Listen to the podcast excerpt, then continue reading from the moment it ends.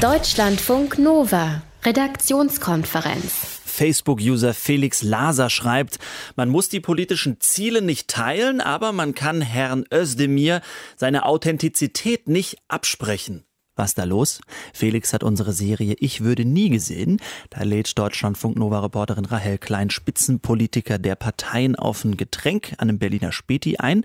Und davon hat sie die ganze Woche erzählt. Heute von dem Treffen mit Cem Özdemir. Rahel, wie war das Treffen mit dem Spitzenkandidaten der Grünen? Also es war nochmal ein sehr interessanter Abschluss unserer kleinen Serie. Ähm, Jam Özdemir kam direkt nach einer Aufzeichnung für den Bericht aus Berlin und er war richtig professionell für diese Aufnahmen geschminkt worden. Ich musste das ja selber hinkriegen, ja.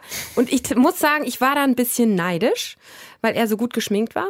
Wir haben dann auch gleich zu Anfang ein bisschen über seine Herkunft gesprochen. Seine Eltern kamen ja damals als türkische Gastarbeiter nach Deutschland, aber er ist hier geboren und aufgewachsen. Sie sind ja Schwabe. Bad Urach. Überhört man nicht. Nee, stimmt. Ist aber, man versteht alles. Können Sie was so krass Schwäbisch sagen, dass ich es nicht mehr verstehe? Versuchen Sie mal. Jetzt ist der Käse gegessen, der Kittel geflickt und der Fisch putzt. Das heißt, also. was bedeutet das? Jetzt können wir starten. Ja. Man hat alles erledigt. So ist es. Perfekt. Wir haben an dieser Stelle auf einen Overvoice verzichtet. Es war doch alles hörbar. Schwäbeln kann er also, der Gute. Was war sonst noch auf euren Kärtchen drauf? Ihr habt ja immer diese Fragentüte, wo dann die Leute, die du triffst, mit Ja und Nein die Frage beantworten können. Genau. Cem Özdemir, der war ja vor zwei Jahren mal in so einem Video zu sehen und im Hintergrund hat man eine Hanfpflanze gesehen. Und da wollten wir natürlich mal eins wissen. Ich würde selbst anbauen. Ich nehme an, das bezieht sich nicht darauf, dass ich irgendwie. Kein Salat. Ich würde selber nicht anbauen, weil dann müsste ich sie auch konsumieren oder verkaufen. Aber Job habe ich, brauche nichts verkaufen. Nein, ich baue nicht an. Und ich konsumiere nicht mal. Das habe ich schon gemacht. Also ich weiß, wie es schmeckt. Aber anbauen oder selber kiffen nicht bei Cem Özdemir. Und die Hanfpflanze von damals war übrigens von jemand anderem. Das hat er uns auch noch verraten. Von wem, das sagt er aber aus Schutzgründen nicht. Aber eine kleine Korrektur also an dieser Stelle zum nicht kiffenden Cem Özdemir, wobei eigentlich die Grünen ja Cannabis legalisieren wollen. Ah, ja. Hm. Sonst noch Sachen irgendwie aufgefallen, die unbedingt über die Grünen und über den Spitzenkandidaten gefallen sind, die wir wissen sollten? Also bei aller Rivalität unter den einzelnen Parteien, Cem Özdemir hat kein Problem damit, seine Konkurrenten auch mal zu loben. Christian, du kannst dich anziehen. Man kann das springen lassen. Mit der Politik, da müssen wir noch ernsthaft drüber reden, aber anziehen, das kannst du. Also wir wollten da von ihm wissen, ob er Christian Lindner von der FDP für seinen Modegeschmack loben würde. Eindeutig ja. Also wenn das mal keine Einladung für schöne Koalitionsgespräche ist. Ja. Sag mal zum Schluss Gesamteindruck von ihm. Also er wirkte eigentlich ziemlich entspannt, obwohl er an dem Tag auch vorher noch beim Parteitag der Grünen war, dem letzten so ganz kurz vor der Wahl. Aber er hat dann doch noch sehr locker mit mir Bier getrunken und hatte auch fast am längsten Zeit von allen, also eine ganze Stunde. Aber man merkte natürlich trotzdem, der ist voll im Wahlkampf, ähm, der geht die Regierung hart an und der versucht halt wirklich nochmal alles, um seine Partei ja aus dem Umfragetief rauszuholen.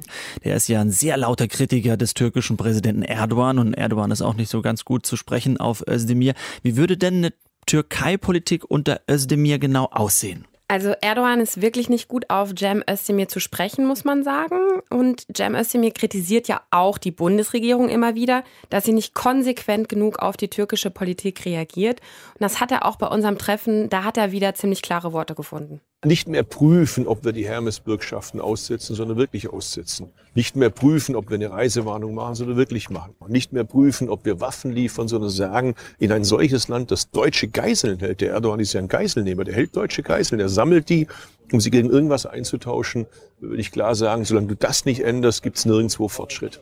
Also er will sehr klare Ansagen und kritisiert auch die Aussage, wir prüfen das erstmal. Die kommt ja unter anderem von Angela Merkel immer mal wieder und er findet da schon sehr, sehr klare hm. Worte. Und die EU-Beitrittsgespräche, würde die Cem Özdemir denn abbrechen oder aussetzen? Also da sagt er, die sind ja de facto schon ausgesetzt, die liegen auf Eis, aber er findet diese ganze Debatte über die Beitrittsverhandlungen auch total am Thema vorbei. Hm. Jeder weiß, mit Erdogan gibt es keine Mitgliedschaft. Jetzt das Thema aufzumachen, damit die Europäische Union zu beschäftigen. Die einen sagen so, die anderen sagen so, ist doch super für Erdogan. Da muss man schon sagen, große Staatskunst. Unter allen Instrumenten, die es im deutsch-türkischen und europäisch-türkischen Verhältnis gibt, ist es das untauglichste, dämlichste, darüber jetzt zu reden. Ein EU-Beitritt der Türkei ohne Erdogan, den kann sich Cem Özdemir für die Zukunft dagegen sehr wohl vorstellen, hat er gesagt. Dieses Urthema der Grünen, Umwelt, Klima, ärgert er sich da so ein bisschen, dass andere Parteien ihm das wegnehmen? Das habe ich ihn auch gefragt. Angela Merkel wurde ja zwischenzeitlich auch als Klimakanzlerin bezeichnet. Das müsste einen ja eigentlich schon echt fuchsen, so ein Grün. Ich ärgere mich nicht, wenn die Leute grüne Ideen kopieren. Wenn es eine ja. Copyright-Abgabe auf grüne Ideen gäbe, Aber wären wir die reichsten ja aller Parteien. schon auch ein dafür. Sie soll von mir aus allen Ruhm dieser Welt haben, wenn es das Klima wirklich schützt. Aber sie schützt es halt nicht. Wir schützen das Klima nicht mit Überschriften. Die Grünen wollen ja die 20 dreckigsten Kohlekraftwerke sofort abschalten und bis 2030 nur noch Strom aus erneuerbaren Energien gewinnen und ab dann auch nur noch abgasfreie Neuwagen zulassen. Und da sagt Cem Özdemir eben, das hat die Bundesregierung bisher komplett verschlafen.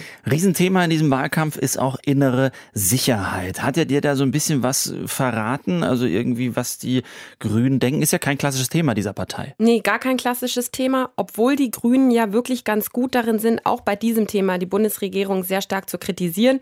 Nach dem Terroranschlag auf dem Breitscheidplatz im vergangenen Jahr, da fanden sie zum Beispiel ja gar nicht gut, dass die Terrorgesetze weiter verschärft wurden. Wenn mir jemand sagt, es gibt Gesetzeslücken, bin ich der Letzte, der sich den Gesprächen verweigert. Aber einfach nur zu sagen, wir führen Gesetze ein, schauen kein einziges Mal, ob die Gesetze auch angewendet worden sind und ritualisiert nach jedem Terroranschlag fordern wir neue Gesetze. Das macht weder Deutschland noch Europa sicherer. Also statt Gesetze immer weiter zu verschärfen, sagt Cem Özdemir, wir sollten lieber an einem besseren Datenaustausch der Polizei in Europa arbeiten, daran, dass wir mehr und besser ausgestattete Polizei haben und vor allem auch die Ursachen bekämpfen, also den Islamismus, also auch mehr beim Thema Prävention tun.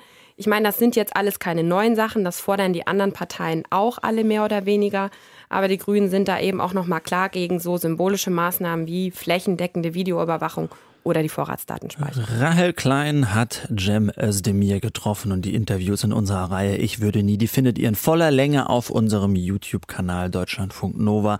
Auf Facebook haben wir euch jeweils immer ein kleines Best-of dazu raufgestellt und vielleicht, vielleicht helfen sie euch ja dann doch bei eurer Wahlentscheidung. Deutschlandfunk Nova, Redaktionskonferenz.